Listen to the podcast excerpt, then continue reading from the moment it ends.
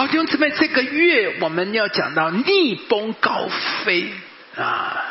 重要的是，不管过去我们的环境如何，我们的神是超越环境的神，而且环境要成为我们的踏脚石。每一个环境反而要把我们带进上帝为我们预备更美好的里面，因为我们有一位神是超越环境的神。啊，哦弟兄姊妹，你一定要明白，作为基督徒啊，我们不是信一个宗教，乃是神成我每一天力量，在这地上，我们要经历它。我们的信仰，我们的神是又真又活的神。我们的神非常在乎你每一天的生活，我们的神非常在乎你在办公室里快不快乐。是我们神非常在乎你在这职场上你有没有成就。我愿上帝帮助我们每一位，透过信仰，透过你对上帝的经历，你要进入上帝为你进入神带领你进入的命定的丰盛里。那面对我们的危机，面对的困难，面对每一天，我们讲到我们如何逆风高飞。上个礼拜我们第一次讲到，你要拥抱每一个今天，你要拥抱今天，活在当下。基督徒，我们都是有梦想的人，但是我们都不是白日梦，我们不是做白日梦。我们望着标杆，却我们每一天坚定的脚步，一步的往前走。我们相信，当我们努力，我们经营好好的，主对我们说。不要为明天忧虑，一天的难处一天担就够了。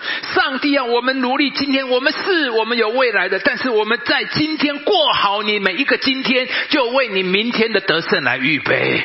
所以，帮助我上个礼拜信息非常非常的重要，让我们面对下半年，我们第一步，我们下半年，我们就是每一天都过得非常坚定。管他三个月之后如何，呃，下半呃明年如何，最重要是我今天好好的过，我下半年我就能够一天一天的往前走，好不好？带领求主帮助我们。今天我们要看第二个题目，就是。看见危机中的转机，我们人生都会有意外，都会有面对挑战。但是基督徒，我们怎么样在危机里面，在这些挑战当中，我们来认识神，来经历神？啊，我们先讲一个故事，《心灵蜜豆奶》当中有一篇叫做《危机中看见转机》啊。有一位意大利的艺术家朱莉亚，她毕业于非常知名的美术学院呢。可是他的艺术之路走的却非常的崎岖坎坷啊！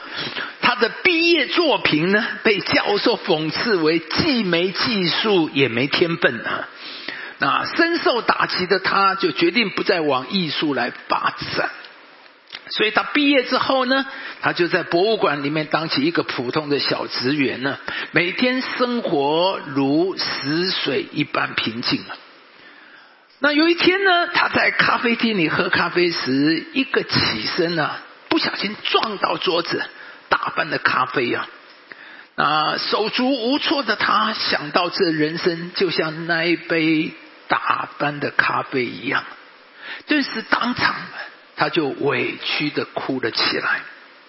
而当服务生上前询问他是否需要帮助的时候，他摆摆手说：“谢谢，不用。”只是，他一边无意识的用手指拨画着泼出来的咖啡，想着：难道自己真的没有天分吗？而当他结账准备离开的时候啊，那服务生望着桌上泼出来的咖啡，便夸赞他说：“哇，你画的真不错哎！”然后这他才意识到，刚刚他自己在桌上胡乱涂鸦的一幅画作，而此后呢，这就给了他新的灵感。不但他不但用咖啡啊来画作了，那身边的每一样东西，不论是巧克力酱、番茄汁，甚至一块饼干、冰淇淋，他都能够变成创意十足的作品。那因为那一杯打翻的咖啡啊。茱莉亚的人生开始的有一个完全的反转。那弟兄姊妹，或许我们当中有一些人，你现在正像那一杯大半的咖啡一样，你什么都不对劲，什么都不如意，甚至你觉得一塌糊涂。是的，人生都难免会遇到一些不如意。甚至是意想不到的危机。然而，就像茱莉亚，在这些危机的背后，却隐藏着你未曾发现的机会。弟兄姊妹，对基督徒来讲，每一个危机背后都有许多你没有看见的机会。圣经里就有很多面对危机却是经历上帝超自然祝福的例子。那今天我们就要从圣经里来看一个非常著名的故事：犹太人遭到空前的大危机。这里说凤雅，这里我们讲的是以斯帖记。奉亚哈水鲁王的名字，又用王的戒指盖的印，吩咐将犹太人无论老少妇女，还是在一日之间，十二月就是亚达月十三日，全然剪除、杀戮、灭绝，并夺他们的财为掠物。莫迪一改知道了这一切的时候，就撕裂衣服，穿麻衣，蒙灰尘，在城中行走，哀哭、痛哭、哀嚎啊！然后王的御旨所到的各省各处，犹太人大大悲哀，即使哭泣哀嚎。弟兄姊妹，听到这样的消息，没有人不会大大哀哭哭嚎。太大的一个惊吓、惊吓、惊愕。那以色列人在这里面对了一个空前的大危机，王下令十二月十三号，犹太人全然要剪除、杀戮、灭绝，呃，一切看来都完了，都完了。而人的尽头就是上帝的起头，因着上帝的介入，局势却完全的改变。那这里是以斯帖第八季跟第八章，刚才第三章发生以色列人要被完全的在涂抹呃杀戮，而到了第八章那个结局竟然是到变成这样：莫迪改穿着蓝色白色的朝服，头戴大金冠冕，又穿紫色细麻布的外袍，从王面前出来。苏三城的人民都欢呼快乐。十几十六节，我们一起来读来：犹太人有光荣。欢喜快乐而得尊贵，从第三章的要被灭绝，到第八章突然变成了有光荣、欢喜快乐而得尊贵。弟兄姊妹，这才是上帝要给你的结局。每一个危机的里面，因着上帝的介入，却完全的改变。原来是。待宰的羔羊，现在却是光荣、欢喜、快乐、尊贵。而圣经上说啊，那下面说，那国的人民有许多人因为惧怕犹太人，就入了犹太籍。经过这危机里面，反而有很多人现在要加入犹太籍，这反而叫犹太人势力更大的强大。这是他们万万没有想到的。这个危机反而成了他们。大大扩张的机会，这个危机反而常让他们成了从卑微高升的机会。弟兄姊妹，今天的信心听进去，上帝每一个危机里面是你大大扩张的机会，每一个危机是上帝让你从卑微高升的机会。这叫做有神，这叫做我们的信仰。基督教啊，我再讲基督徒啊，你不要把信耶稣当做一个宗教，当做每一个一个宗教的仪式，或者是只是你的生活里面。我们的神乃是又真又活的神，他介入你生活每一个层面，你的婚姻、你的财务、你的家庭、你的亲子，每一个领域，神都在其中。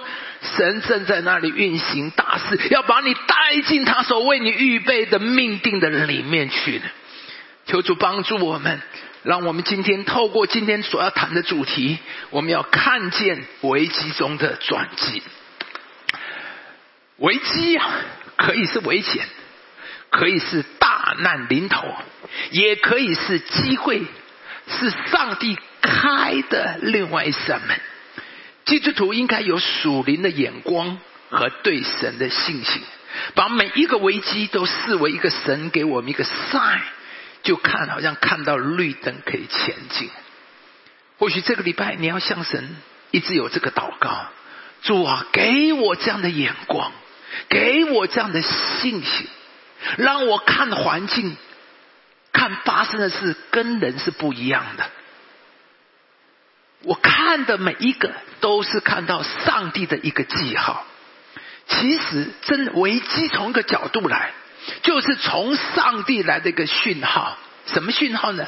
就是绿灯了，机会要来了，机会的门敞开了，我们要具备进入神给我们的机会。我们的神呢，没有不能的事；我们的神没有太难的事；我们的神没有不能改变的事。所以，对基督徒来讲，危机总是机会。弟兄姊妹，你信了耶稣，今天你听进去，每一个危机都是机会。只要你有上帝，你要有神，危机就是机会。所以，对基督徒来讲，没有危机，我应该这么讲：每对基督徒来讲，有了上帝都是机会，都是我们扩张的机会，都是我们。转向的机会都是神让我们高升的机会。圣经里每一个人物都是这样。雅各。圣经说拉班对雅各的颜色不如从前，你说这是什么意思？明天你到办公室就知道了。你的上司看你对你一副很脸很臭的那个样子，老板对你是不理不睬的，你送个公文出去，啊，白着骂你赶快走吧，你就知道你要准备要离开了，这个公司待不下去了。吧？人看是一个危机，但神说什么？这是回家的讯息，是雅各回家的时候到了。上帝说：“危机来了，就是转一个方向的时候到了，是另外一个旅程开始了。”法老对以色列人迫害，下令每一个男婴生下来都要杀死。表面看起来是一个迫害，可是上帝说是以色列人出埃及得应许美地的时候到了。一个属灵的人。就有这种能力，对事情有不同解释的能力。人看的是危机，糟糕了，完蛋了。但是基督徒啊，你要有上帝的眼光，把它解释成机会，是我突破的时候到了，是我向上扩张的时候到了，是我转个方向的时候到了。或许以前的方向不对，现在。上帝要把我带到另外一个新的领域去，拿阿米就是一个最好的例子。拿阿米因为伯利恒饥荒，所以他就选择下到摩崖地区去。那里饥荒，而那里却丰收丰富，所以他想要换一个环境，换一个比较有发展的地方。今天有很多人。这个公司觉得待遇不好，我就换到那个公司；这个城市不好，我要换到那个城市。就像拿米一样，这里饥荒了，我就想到另外一个更有发展的地方。但是弟兄姊妹，你要记得，拿阿米是从伯利恒下到哪里去？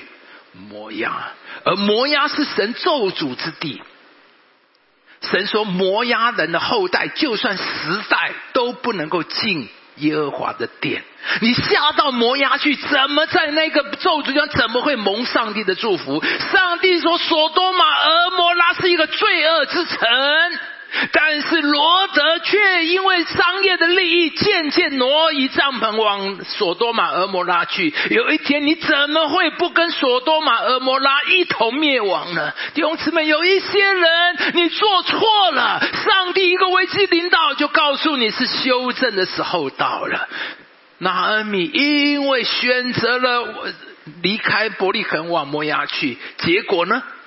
在那里，她的丈夫死在那里，她的儿子死在那里。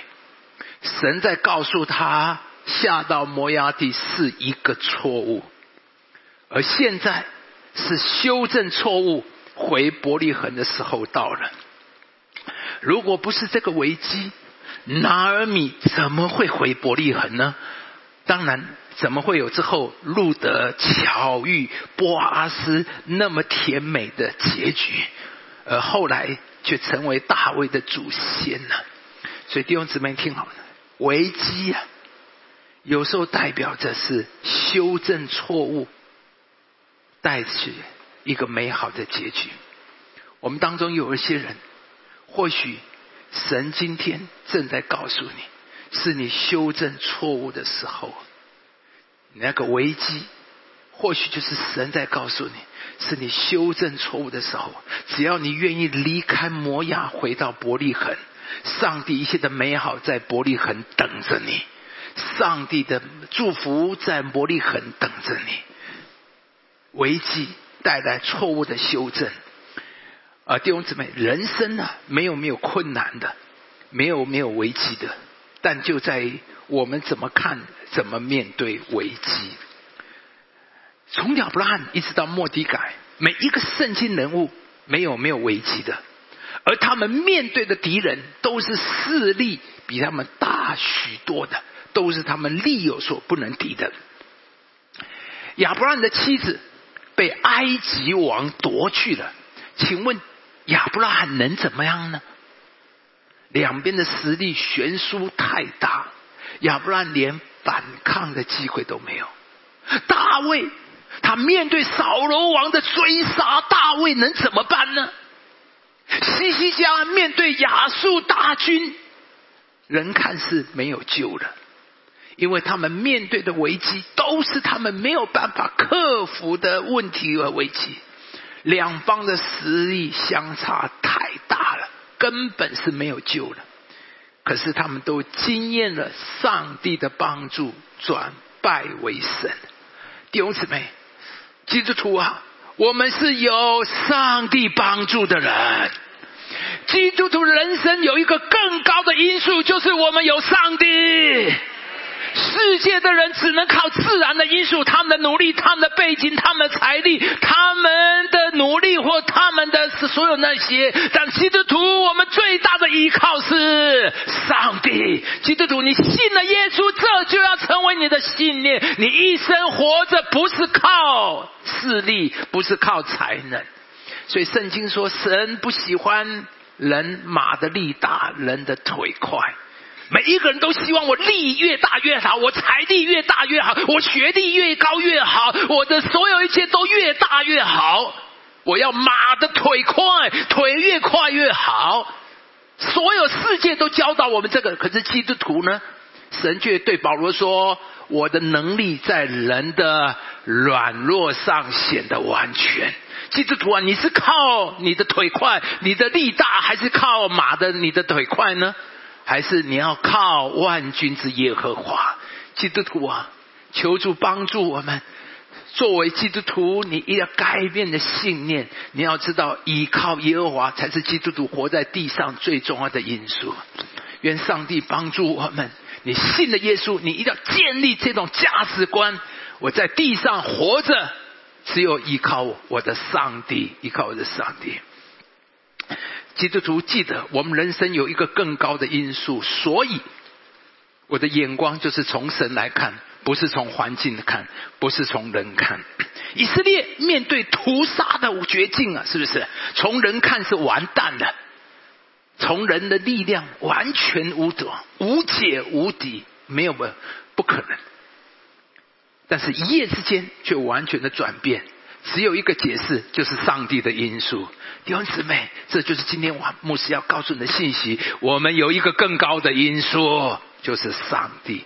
我们看一下，那犹太人脱离仇敌得平安，转忧为喜，转悲为乐，这就是犹太人的经历。他们有了这两个形容词，叫做转忧为喜，转悲为乐。我相信这也要成为我们的经验。跟我说一次：转忧为喜，转悲为乐。奉主的名祝福带进，用信心领受。当中有一些人，下半年你现在正在经历的苦难或经历的挑战，上帝要让你转忧为喜，转悲为乐。这就是神要给我的，作为神的儿女，这就是我们的命运，这就是神要坐在我们身上的。今天你来到这边，你就要听进去上帝的话，然后下半年让我们一起经历，上帝要把你转忧为喜，转悲为乐。这也是为什么以色列的每一年都要读这一卷书，就是这是他们的历史，也是经历。每一次读这卷书，就让他们对神有了更大的盼望跟信心啊。每一次读这卷书，让他们就宣告一件事：主啊，即使面对人生一切的大困难，就算是亚哈水鲁王要屠杀犹太人这么的艰难、那么大的问题，上帝你都能够改变，上帝你都能够拯救。我们人生还有什么问题是上帝不能做的呢？所以每次读到这些经文，以示贴记，就让他们重新对神有更大的盼望、更大的力量和更大的依靠。在这危机里面，他们惊艳到上帝是他们唯一的盼望和拯救。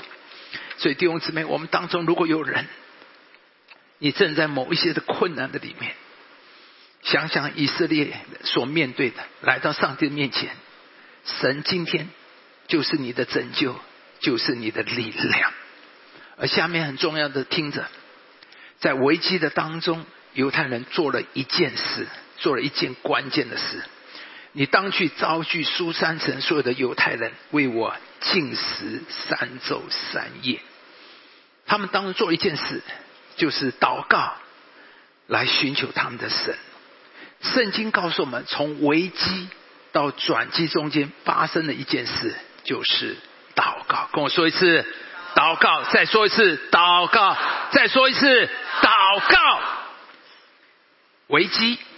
变成机会的关键就在祷告，就要祷告。基督徒啊，我们人生里面最大的一个力量就是祷告。没有神的人，他们要祷跟谁祷啊？没有人可以祷。而我们基督徒好大的幸福哦！我什么事都可以祷告神，我什么事都可以有一位神。这是我里面最大的稳妥跟平安。你人生有多少是你不能克服的？你不能胜过的？你会面对有埃及王夺你的妻子，像亚伯拉罕一样；你会有亚述王，像西西家王一样；你会有面对这些，你会有亚哈水鲁王，你会有哈曼为你做一个五丈的高的架子，那是你完全没有办法抵挡的。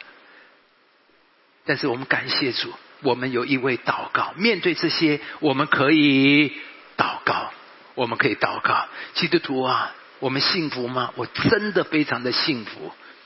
我们可以诉诸一个更高的那个诠释，更高的诠释。我们感谢主，祷告。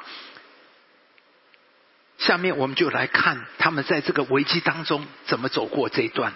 第一，他们向神祷告。当亚述大军围困耶路撒冷的时候，西西家做了一件事情。这里说，西西家从使者手里接过书信来看完了，就上耶和华的殿，将书信在耶和华面前展开。西西家向耶和华祷告说：“作恶记录簿上的耶和华，以色列的神啊，你是天下万国的神，你曾创造天地。耶和华，求你侧耳而听；耶和华，求你睁眼而看，要听希拿基利打发使者来怒骂永生神的。”话，耶和华亚述诸王果然使列国和列国之地变为荒凉。耶和华我们的神啊，现在求你救我们脱离亚述王的手，使天下万国都知道，唯独你耶和华是神。这个祷告啊，堪称基督徒面对危机祷告的范例。当面对危机困难的时候，我们要学西西家。学西西家，第一，他就上耶和华的殿去，将书信在耶和华面前展开。弟兄姊妹，当你收到这个信，你会做什么？我所的意思就是，你收到这个信，我们每一个人都会收到不同的信。你会收到，当你收到，如果收到被老板公司来给你的辞职信，你要做什么？或许你收到的是。医院通知你的检查报告的，或者是你收到的是你高考的落榜的成绩单，或者是你收到的是你的申请被拒绝了。当你收到这些信的时候，你会去做什么？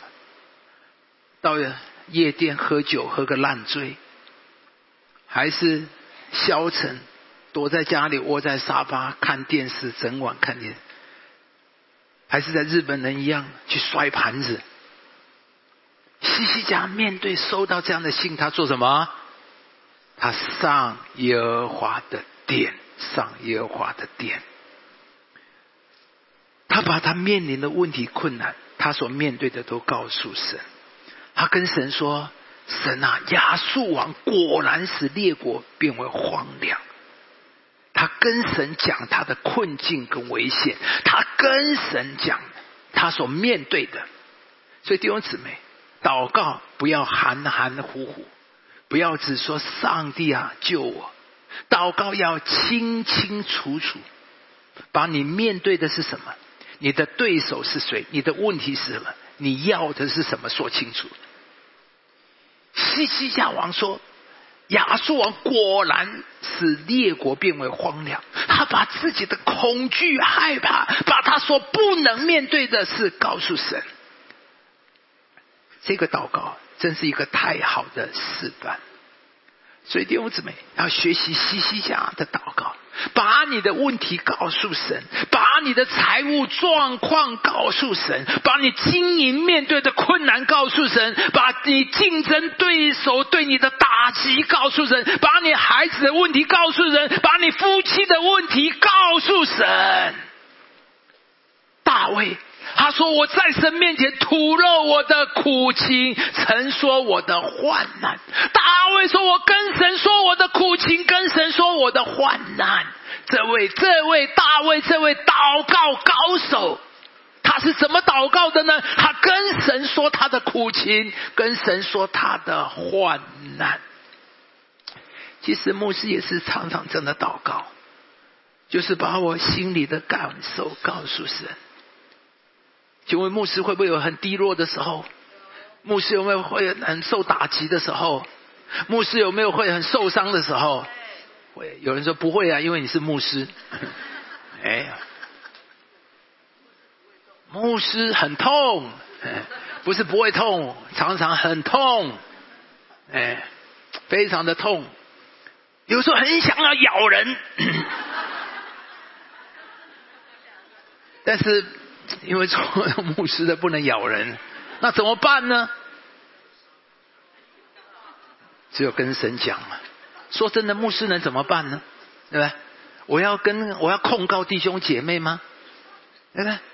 每次我受伤完，我要在这里公告吗？我要讲说人家怎么对我不好吗？不管是任何人。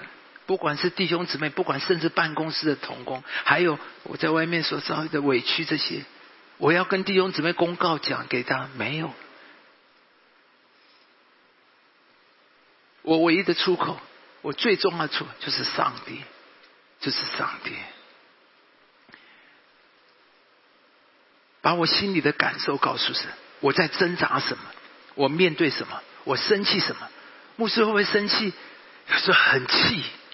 非常的气，也很觉得很委屈，我也觉得不平。你们为什么要这样对我？哎，我也会很害怕，也会有忧虑的时候，我都告诉神。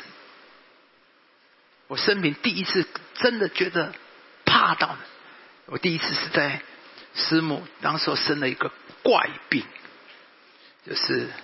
现在我就知道，那现在才知道，那时候叫做脑里面不正常放电，就像癫痫、癫痫的这个这个这个问题。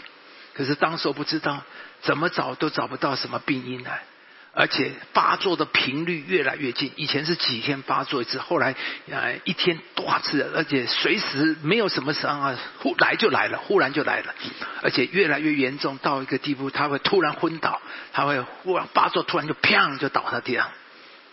而且怎么检查都找不到病来，越来越严重，到个地步，我真的怕了。我觉得他可能会要死，因为找不到病。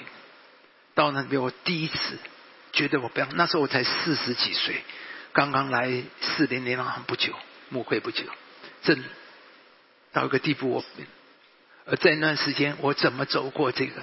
我这是祷告陪伴着我走过这段最难的。有次师母癌症开刀，后来开刀回来那一天，进门我看到他那一副憔悴的样子，突然心里有一个恐惧，突然我害怕师母回不到从前了，因为那个时候刚刚开完刀，真的非常的憔悴。不，师母是一个个子小小，但是她很灵活，还是我害怕？她回不到从前了。那段时间，那首诗歌叫做《大水泛滥的时候》，你在宝座上为王，属你的人大有平安。啊，这首歌就成了我的力量。陪伴了我多少的日子，在我恐惧害怕的时候，我就高声的唱：大水泛滥的时候，你坐着为王。弟兄姊妹，祷告，这个跟神说的过程是非常非常的重要。我要强调这一种跟神的对话，这个是祷告里面一个很重要的。就是跟神对话，这是一个祷告最重要的一个过程，也是神医治改变我们这个人的一个过程。我要强调，祷告是一个改变的过程，而改变什么呢？当然，神会改变环境，但神第一个要改变的、最大要改变的，就是我们这一个人。通常啊。人最希望的是，我一祷告呢，神就赶快改变环境，事情就赶快过去得到解决。但是请注意，神最关注的是你，而不是环境；神最要的是你成长，而不是你一切顺利。最好基督徒，你要是你要了解上帝的性情、上帝的价值跟判断。上帝在乎的是你，而不是你舒不舒服。请听好了，我们很在意。哎呀，这个压力来的，赶快减压、舒压，赶快问题过去，我就没事了。但是神的在意的是，为什么会这问题？神要你成长，上帝要你突破，上帝要你改变。所以弟兄姊妹，你听牧师讲，你一定要顺着上帝的思路。所以你如果要脱离困境，你要做什么？你要改变，你要成长，因为你成长了，上帝自然就会做。因为这个问题来了，神最重要的就是要看见你改变，看见你成长。环境对上帝根本不在意，所以呢，如果你不改变，原谅我说，以色列人在旷野绕了多少年？四十年。我昨天在晚堂讲，今天就有人。今天你就可以离可以出旷野了，能不能出旷野不是别人决定，是你自己决定。你可以决定今天就出旷野，只要你改变。神根本的心意根本不希望你在旷野多待一天，神是不得已把你放在旷野，除非你愿意改变，你愿意降服，你愿意放下。如果你不愿意降服，不会改变，这个环境不会改变的。你会继续在旷野绕的，你会继续在旷野。我讲，神最在意的是你成长，而不是一切顺利。神要你顺利太简单了，但是神重点不是要你顺利，而是要你成长。所以你要注意抓到。当人在问题困难的时候，我们的思想、我们的心灵、我们的情感，都会受到很大的冲击跟搅扰。会叫我们失焦，一直看问题和问题带来的灾难打击，而你一直看问题，你一定会得出错误的结论，只会叫你更焦虑、更下沉。可是，在祷告里面，在你跟神对话的过程，在你跟神相交的过程，神的力量就会成为你的力量，神的光会进来，就会驱逐你里面的黑暗。所以，请听啊。祷告一个很重要的，就在跟你跟神对话相交的过程的里面，神的力量就会进来，神的光会进来驱逐你里面的黑暗。什么黑暗？包括你的恐惧、愤怒、受伤、不甘心。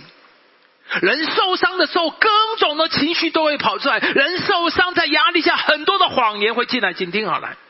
人受伤或受压力的时候，会有很多的错误的情绪跑出来，呃，更糟糕的会有很多的谎言跑出来。譬如我刚才讲，看到师母这样，我有个谎言进来，就是师母可能会什么，可能会死掉。很显然，这是不是谎言？当然嘛，他现在还活得这么好。可是当时我的思路整个都，所以你知道吗？当我这样想的时候，我曾经跟神抱怨，我说神啊，如果他死了，我也不干了，是吗？当然，我立刻悔改了啦。但是我只是说啊，你有没有觉得，我整个思路就是想到，上帝你怎么这样的对我？上帝你做的，他死了，我也干不下去了。这叫做谎言，在这谎言底下，你会接受很多的谎言，然后你就会有错误的情感、错误的回应、错误错误的态度，也会有做错误的决定。当然，这些都是糟糕的事，都是错误的事。所以呢，当我们祷告亲近神，神的光进来，就要把这些黑暗除去。在跟神相交当中，真理就会越来越有力量，谎言就会离开。我们的思想、情感就会越来越修正向神，我们的灵就会越来越往上，越来越往上。你知道吗？借着祷告，让神进入我们的心里，神的话进入我们的里面，神的感动进入我们的里面，神的情感成了我们的情感。所以弟兄姊妹，最重要祷告就是让我们跟神对齐。当我们跟神对齐了，一切就对了。神要做的最重要的就是让我们的情感、我们的意志、我们的价值、我们判断、我们的态度跟神一样。接着下来，上帝就可以开始为我们做大事。每一个都是这样。当我们跟神对齐的时候，接着下去才会对。当尸体板被石头打的时候啊，石头丢下来，血崩出来。请问，如果你是被人家用石头丢，血崩出来，你会说什么？马上擦擦擦。这是我们天然人呐。我们被伤害，我们被攻击，我们痛的时候，我们天然的反应就是反击。可是尸体板竟然说什么？父啊，赦免他们！怎么可能有这种话？为什么斯蒂凡可以？因为斯蒂凡如何定睛望天，看见神的荣耀？你就知道，当你看到神的时候，当你看神的时候，你就会有最高贵的回应，你就会有最像上帝的回应。这才是上帝要的，这才是上帝要的。只有你看神，你才有能力做你不能做的事，才能够做正确的事。这是我们第一点，在危机的时候，你要上耶和华的殿，向神祷告，跟神对齐。这是第一个最重要的。第二个，我们很快要看，上帝就会预备环境。当你这个人对了，神就会带来第二步。请听好，我们都希望第二步，但是神最在意的第一步，有了第一步，第二步、第三步都不是问题。第二步，神接着下来就会改变环境。神会为你预备环境。以色列人三天祷告以后，有一件事情发生了。那夜王睡不着觉，就吩咐人取历史来念给他听。正遇见书上写着说，王的太监中有两个守门的，想要下手害亚哈水鲁王。莫迪改将这件事告诉王后。故事是这样：有两个太监想要谋害、谋杀国王，恰巧正好就给莫提改知道。然后，当然莫提改就告诉了以斯帖，以斯帖就报告国王，因此救了亚哈水鲁王。而就在最紧要，以斯帖就要见王的关键的那一个前一个晚上，王竟然睡不着觉。很明显的是，上帝叫他睡不着，神正在安排布局。然后第二节说什么？正遇见，正遇见，请看，一边是三天在祷告，一边神在布局，为以斯帖安排这个正遇见。跟我说一次，正遇见，正遇见。那一天晚上，王睡不着觉，就叫太监来给他读历史书给他听。而那个太监呢，不晓得哪一只手不太对劲哈，就这么双手拿出来，然后。一翻翻到哪里，正好记在哪一段？莫迪改救了王的那一段。这么多的历史，这么多的故事，哪有那么巧？以前的书那么多卷，以前不是现在一个 iPad 什么都在里面呢？这么多，他怎么随便拿这里拿那里呢？就恰巧是记载莫迪改救亚哈水鲁王的这一段，有这么巧的吗？所以弟兄姊妹，什么叫祷告？祷告就是神为你安排这个正遇见，奉主的名祝福。今天的下半年，神会为我们当中有一些人，神会正在为你预备这个正遇见。基督徒啊，没有偶发的事，都是神为你的安排。神正在为你预备。就在以斯帖宴请王的前一个晚上，神在王的心里面动工，叫他睡不着觉，因而读到了莫迪改救了他这一段记载。而预备了王的心，预备了王对莫迪改和以斯帖的好感。所以你有没有发现，当以斯帖去见王的时候，得到王极大的恩惠？这里说啊，王对他说：“你要什么，我必赐给你；你求什么，就是国的一半也为你成就。”哇，怎么会突然变得对他那么好？弟兄姊妹，当你祷告的时候，神的恩惠要临到你。恩惠要遮盖你，而不止以斯帖。我们看约瑟也是，约瑟就在主人眼前如何蒙恩。当你祷告的时候，上帝会安排恩宠会临到你。摩西当箱子打开来，孩子哭了，他就可怜他。你祷告，神会叫怜悯临到你。但以理在他最无助的时候。丹一利来到一个完全陌生，没有人可以，他没背景，没有谁，但是上帝却叫太监在太监长眼前蒙恩惠受怜悯，这些都是圣经很清楚的记载。神叫人在王的面前蒙恩，所以弟兄姊妹祷告，神会为你预备环境，叫你在神人的面前有恩宠，上帝。会叫恩惠来遮盖你。好了，这是第二个神预备环境。第三个，我们在几分钟就结束。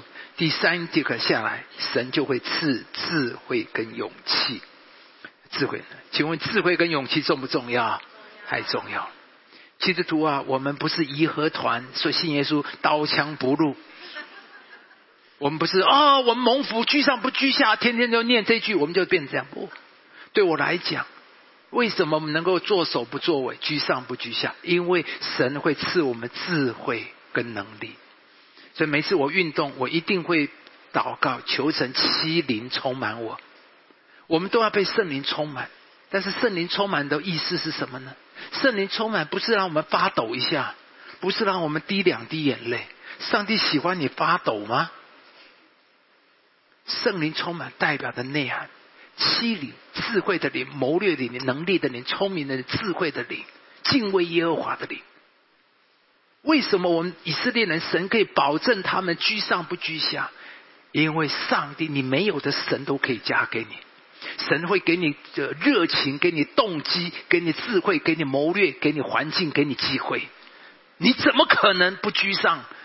你怎么可能不做手呢？神一定会。所以上帝在这里。给以斯帖，当你祷告之后，神第三步就会赐你智慧跟勇气。当你看到问题的时候，你就有勇气去面对；当你看到问题的时候，你就有智慧去处理。这下半年你一样，今天回去祷告，上帝面对下半年的危机困难，让我有勇气去面对，让我有智慧去处理。祷告将以斯帖的心平静下来。以色列以斯帖得到极大的勇，这，勇气跟智慧来面对这个事。你要知道，要控告扳倒哈曼是非常危险的一件事情。哈曼是王眼前的大红人呢，他一定是很厉害的角色。哈曼就是鳌拜，哎，讲哈曼你们无感，嗯鳌拜你就知道了吧？你敢去动鳌拜？你不要命啊，对不对？连皇帝都动不了他，你就知道这个鳌拜有多厉害。这就是哈曼，你就知道你敢去对付他，你要不要命啊？所以不是这么简单的事。以斯帖非常小心、很有智慧的进行。第一次，他请王来复习，请他带哈曼来复习。那一天，以斯帖一句话都没说，什么都没有讲，只请王来带他来吃饭。以斯帖带，所以弟兄姊妹不要急着说话，不要急着做什么。有时候你说什么做什么，你就会死定了。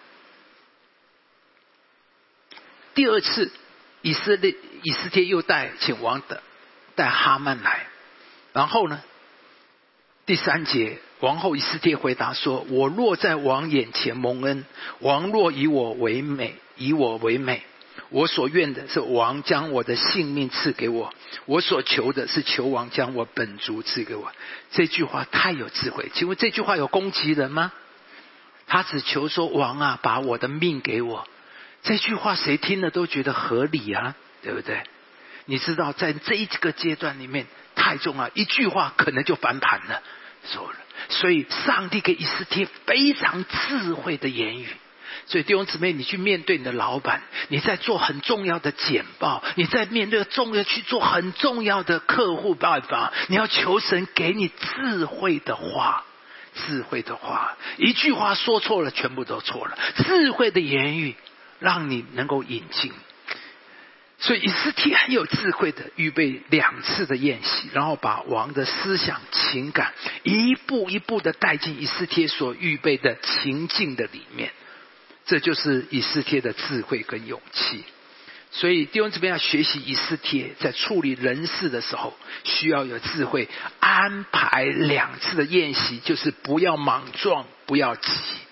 任何重要的事一定要经过祷告再祷告。今天最后一个，所有重要事情决定之前，要先安排两次宴席。干嘛要安排两次宴席？干嘛？请牧师吃饭。安排两次宴席意思就是什么？就是不要匆忙，给自己有足够的时间祷告。给自己有足够的时间，充分的祷告，寻求从神来的智慧，这就是以斯帖的智慧。希望我们今天学会，在所有的事情都要记得要安排两次的宴席，让上帝有机会来跟神沟通。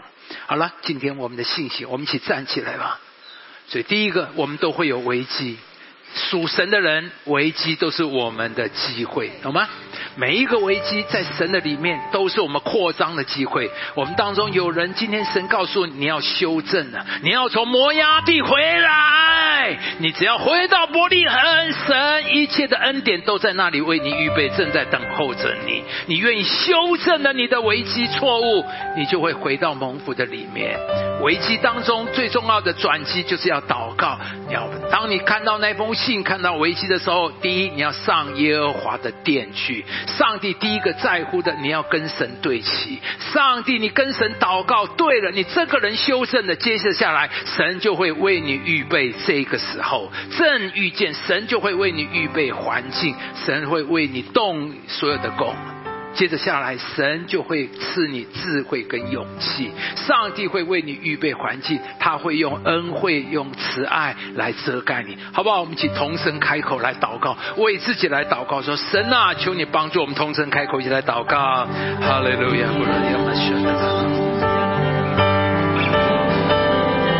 耶稣，耶稣，耶稣！开口祷告，回到上帝的面前。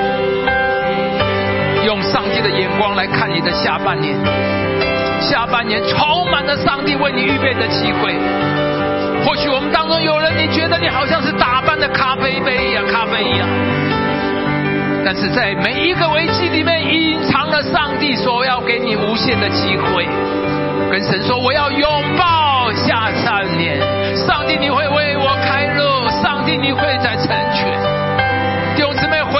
的面前跟神对话吧，把你面对的危机跟神对话吧。你需要跟神对话，记住最重要的，就是要跟神对话。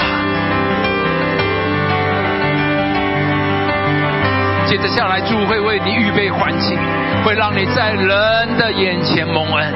下半年奉主的名祝福你，上帝要为你正预备一个正遇见，上帝正在亚哈水鲁王动工，为你预备那个机会。上帝会给你智慧跟勇气，让你有勇气去面对未来，有智慧去面对危机。